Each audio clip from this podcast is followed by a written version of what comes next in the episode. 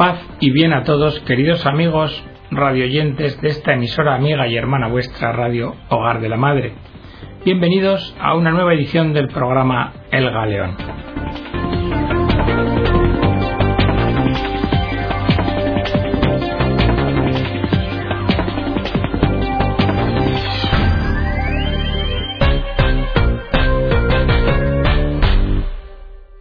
El programa de hoy es continuación del de la semana pasada, en el que os dábamos cuenta de la renuncia del Santo Padre Benedicto XVI, y como homenaje al mismo, nos habíamos detenido en su primera encíclica, Dios es amor. Ahora, en este segundo programa, vamos a recalar en otra encíclica, la segunda del Santo Padre Spe Salvi. Pero antes de entrar en materia, nos vamos a hacer solidarios con el saludo del cardenal Tarcisio Bertone al Papa durante la celebración del miércoles de ceniza. Y como dijo Monseñor, no seríamos sinceros, Santidad, si no le dijéramos que esta tarde hay un velo de tristeza en nuestro corazón. En estos años su magisterio ha sido una ventana abierta sobre la Iglesia y sobre el mundo, que ha hecho filtrar los rayos de la verdad y del amor de Dios, para dar luz y calor a nuestro camino, y también y sobre todo en los momentos en que el cielo se cubre por densas nubes. Todos nosotros hemos comprendido que precisamente el amor profundo que su santidad tiene por Dios y por la Iglesia lo ha impulsado a este acto, revelando esa pureza de ánimo, esa fe robusta y exigente, esa fuerza de la humildad y de la mansedumbre, junto a un gran valor, que han caracterizado cada paso de su vida y de su ministerio, y que sólo pueden provenir del estar con Dios, del estar ante la luz de la palabra de Dios, del subir continuamente a la montaña para encontrarse con Él, y después volver a bajar a la ciudad de los hombres. Y en uno de estos descensos del Santo Padre Benedicto XVI nos ha dejado su segunda encíclica En esperanza fuimos salvados. Espe Salvi. Y esta encíclica se compone de dos partes. Una primera, en la que el Santo Padre nos explica cuál es la esperanza de los cristianos, aquella en la que se funda la fe, y una segunda parte dedicada a cómo aprender esta esperanza y cómo ejercitarla. Vamos a comenzar ahora con la primera parte.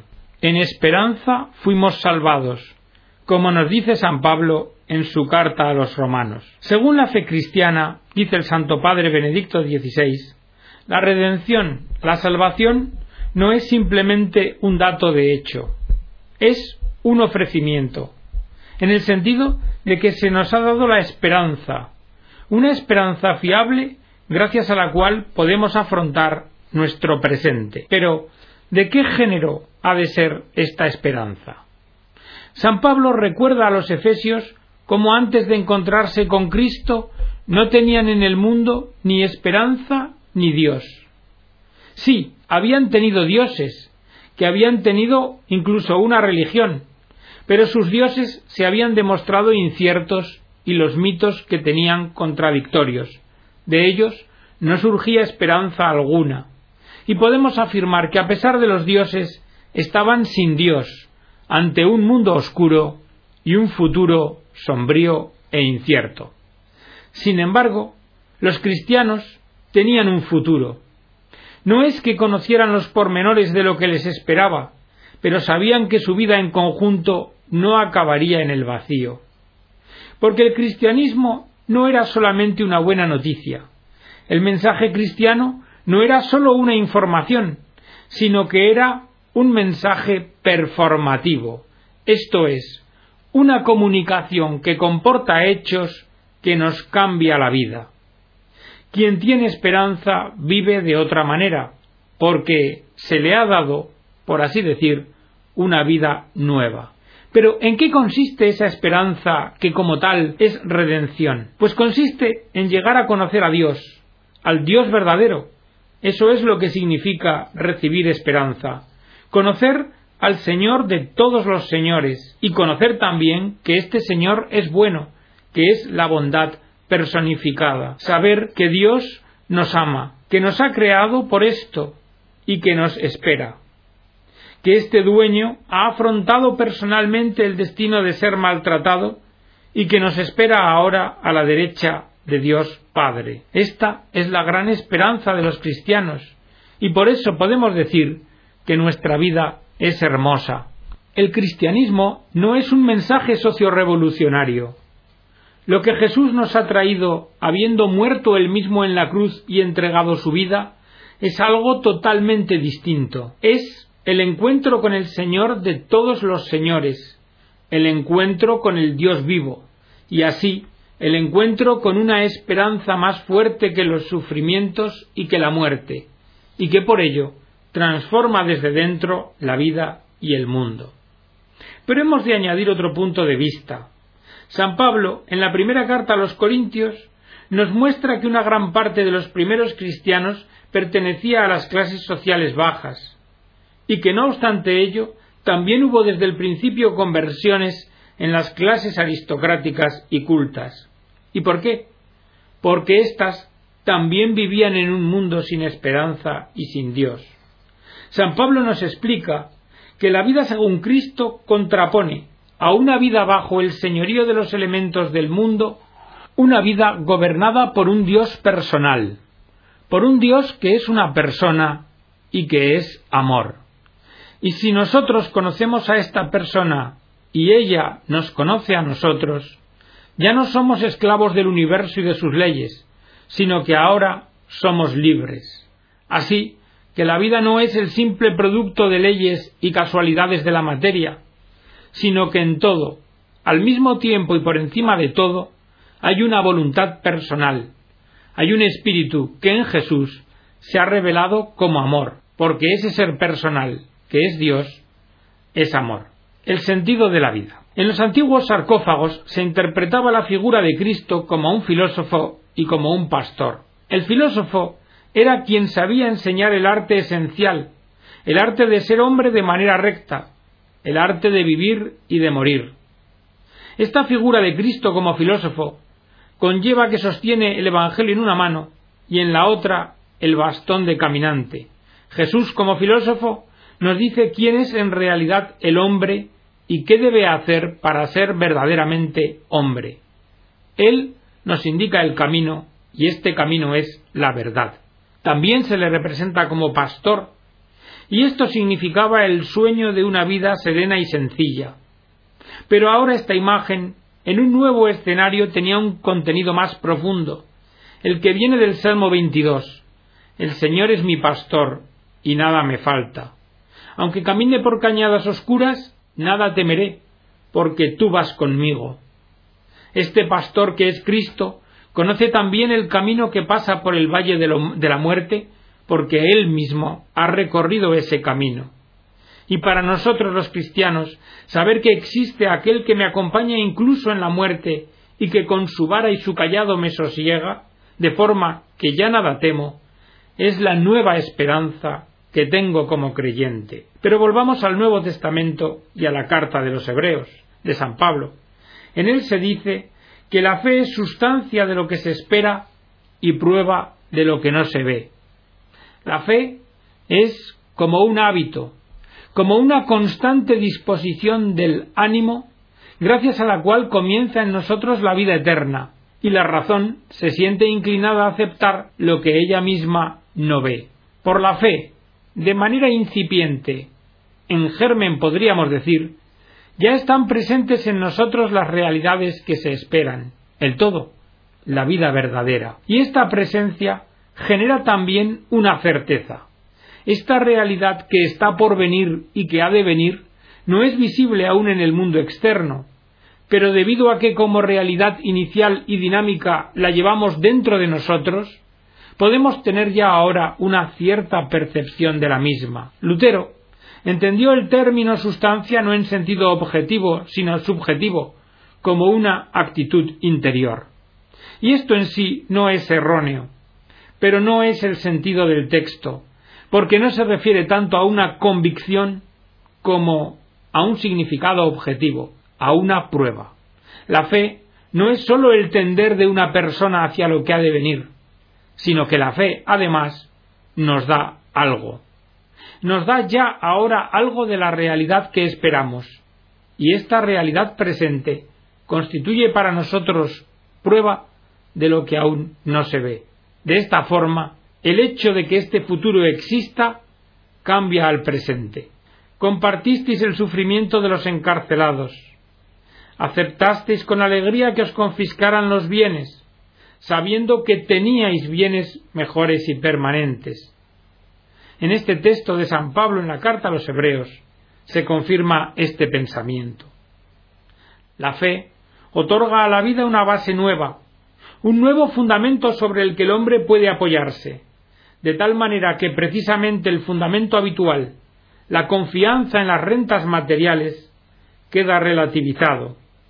Y esta nueva libertad se ha puesto de manifiesto no sólo en el martirio, en el cual las personas se han opuesto a la prepotencia de la ideología y de sus órganos políticos, renovando el mundo con su muerte, sino que también se ha manifestado en las grandes renuncias, desde los monjes hasta las personas de nuestro tiempo que en institutos y movimientos religiosos modernos han dejado todo por amor de Cristo, para llevar a los hombres la fe y el amor de Dios, para ayudar a las personas que sufren en el cuerpo y en el alma.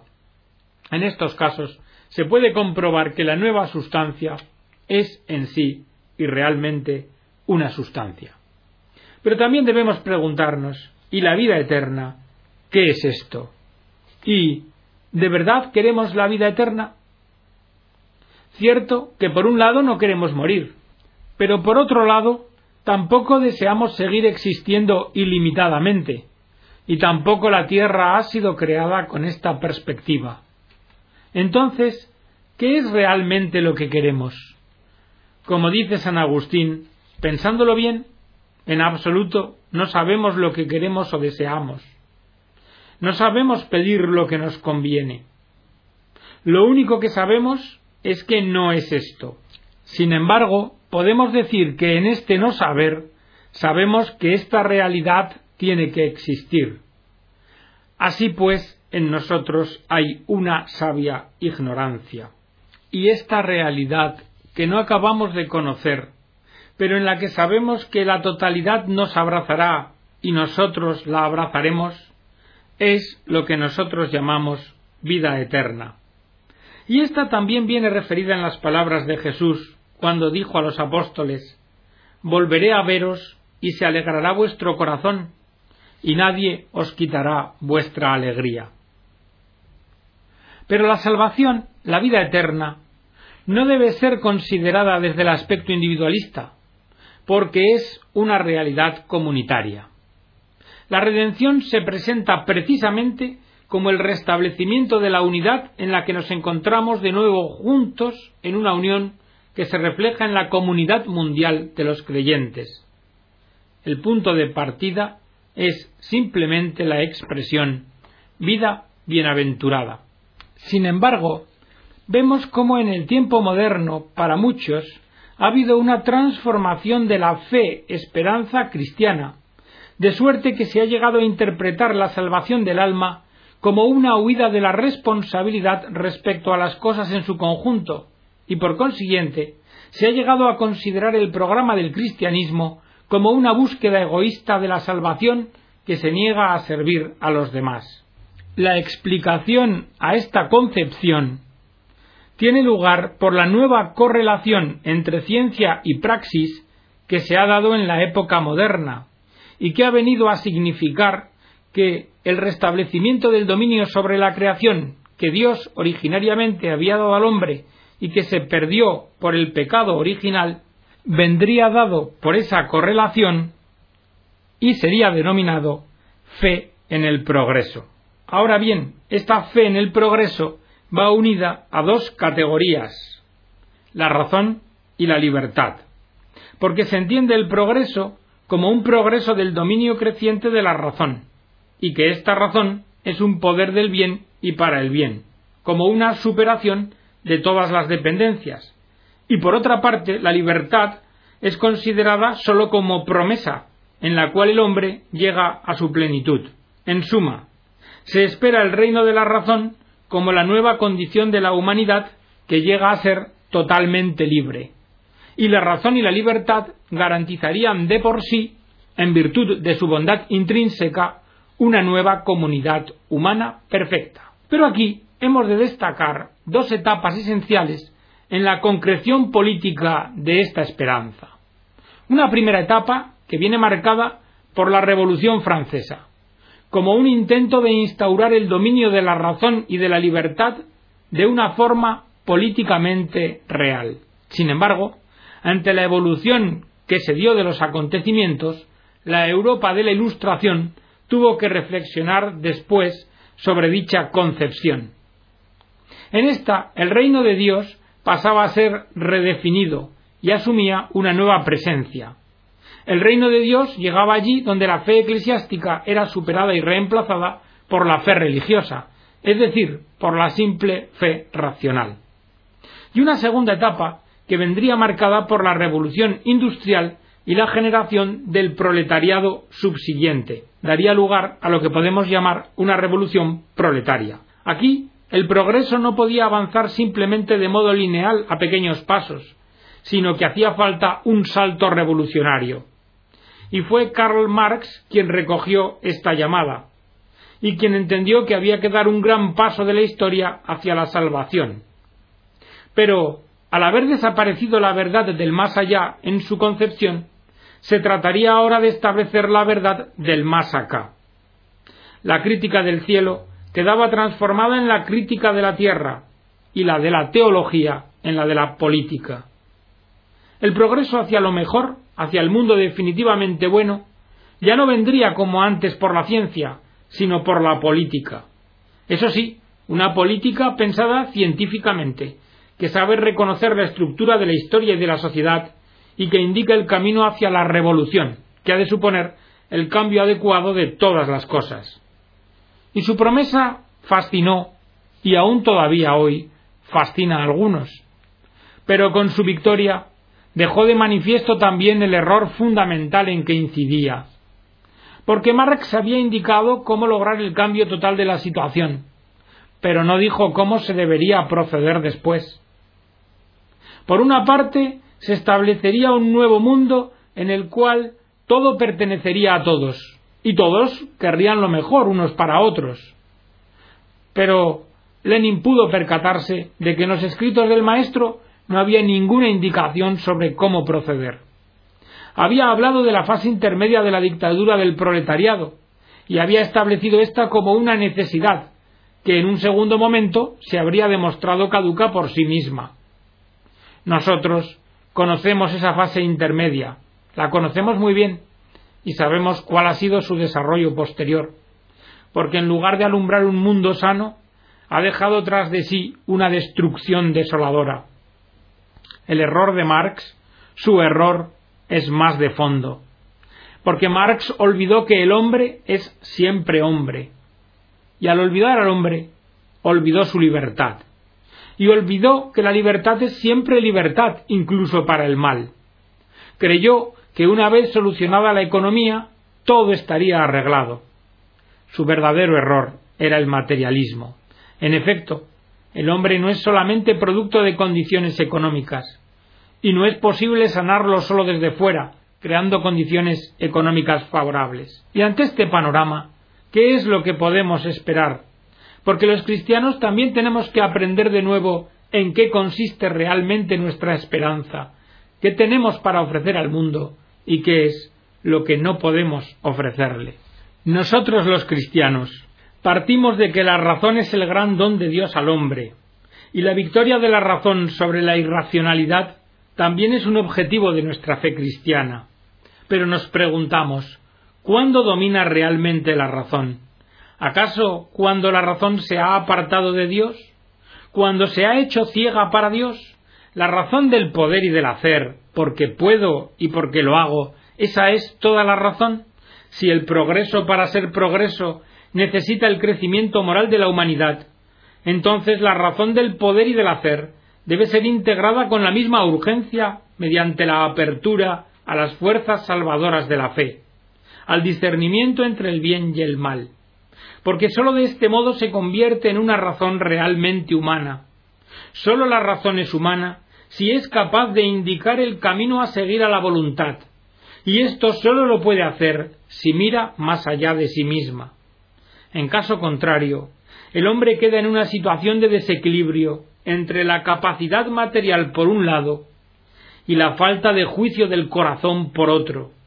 Y así, el hombre se acaba convirtiendo en una amenaza para sí mismo y para la creación. Y al final, por decirlo de una forma muy sencilla, como el hombre necesita a Dios, sin Dios se queda sin esperanza. Pero ahora debemos preguntarnos, ¿y qué podemos esperar? ¿Y qué es lo que no podemos esperar?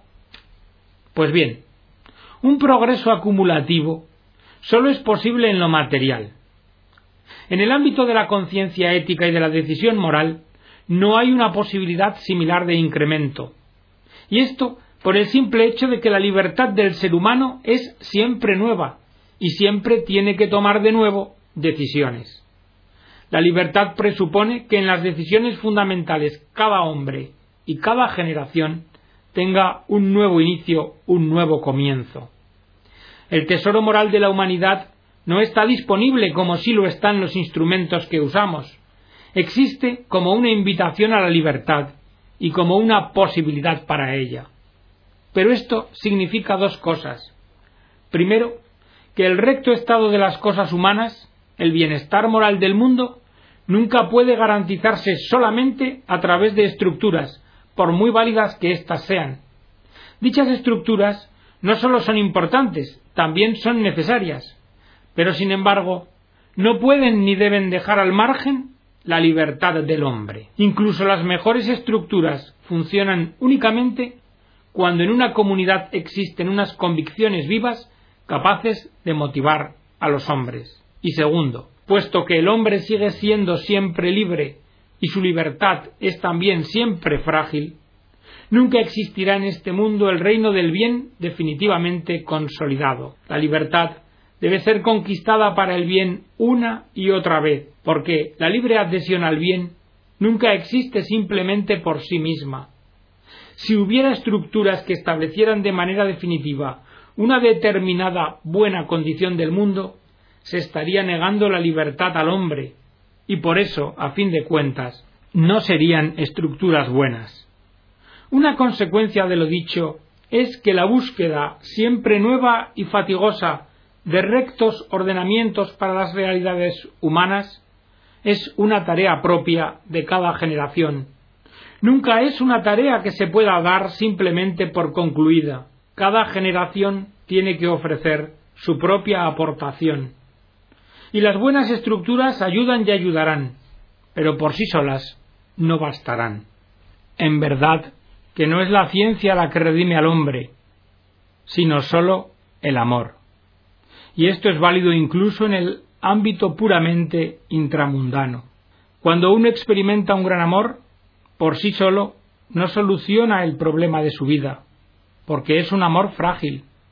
Puede ser destruido por la muerte, y es que el ser humano necesita un amor incondicionado, y necesita una certeza que le hace decir, ni muerte ni vida, ni ángeles ni principados, ni presente ni futuro, ni potencias ni altura, ni profundidad, ni criatura alguna podrá apartarnos del amor de Dios manifestado en Cristo Jesús, nuestro Señor. Por eso, es claro que es verdad que quien no conoce a Dios, aunque tenga múltiples esperanzas, en el fondo está sin esperanza, sin la gran esperanza que sostiene toda la vida. Pero esta esperanza no es individualista, porque la relación con Dios se establece a través de la comunión con Jesús. Pues solos y únicamente con nuestras fuerzas, nosotros no la podemos alcanzar. La relación con Jesús es una relación con aquel que se entregó a sí mismo en rescate por todos nosotros. Estar en comunión con Jesucristo nos hace participar en su ser para todos.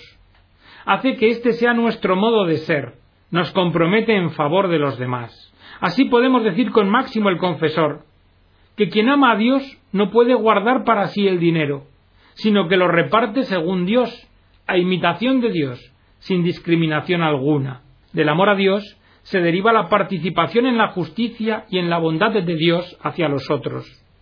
Amar a Dios requiere la libertad interior respecto a todo lo que se posee y respecto de todas las cosas materiales. El amor de Dios se manifiesta en la responsabilidad por el otro y en último término supone y conlleva una vida totalmente nueva. Podemos decir con San Agustín que es el Evangelio lo que nos asusta, ese temor saludable que nos impide vivir para nosotros mismos y que nos impulsa a transmitir nuestra común esperanza. Nosotros necesitamos tener esperanzas, más grandes o más pequeñas, porque son las que día a día nos mantienen en el camino. Pero no nos engañemos. Sin la gran esperanza que ha de superar todo lo demás, aquellas son insuficientes. Y esta gran esperanza que necesitamos solo puede ser Dios. Pero no cualquier Dios, sino Dios, el Dios que tiene rostro humano, el Dios que nos ha amado hasta el extremo, a todos en conjunto y a cada uno en particular. Su amor es para nosotros la garantía de que existe aquello que sólo llegamos a intuir vagamente y que sin embargo esperamos en lo más íntimo de nuestro ser, la vida que realmente es vida. Y hasta aquí la primera parte de la encíclica Spe Salvi, la segunda del Papa Benedicto XVI. Vamos a terminar y despedir el programa con Tarcisio Bertone y las palabras con las que el cardenal terminaba su saludo a Benedicto XVI el día del miércoles de ceniza. La Eucaristía es dar gracias a Dios. Y esta tarde nosotros queremos, Santo Padre, dar gracias al Señor por el camino que toda la Iglesia ha hecho bajo la guía de su santidad. Y queremos decirle desde lo más íntimo de nuestro corazón, con gran afecto, conmoción y admiración, gracias por habernos dado el luminoso ejemplo de sencillo y humilde trabajador en la viña del Señor, pero de un trabajador que ha sabido realizar en todo momento lo que es más importante, llevar a Dios a los hombres y llevar los hombres a Dios. Y hasta aquí, queridos amigos, la edición del programa de hoy, esperando que os haya servido de edificación. Que Dios os bendiga a todos.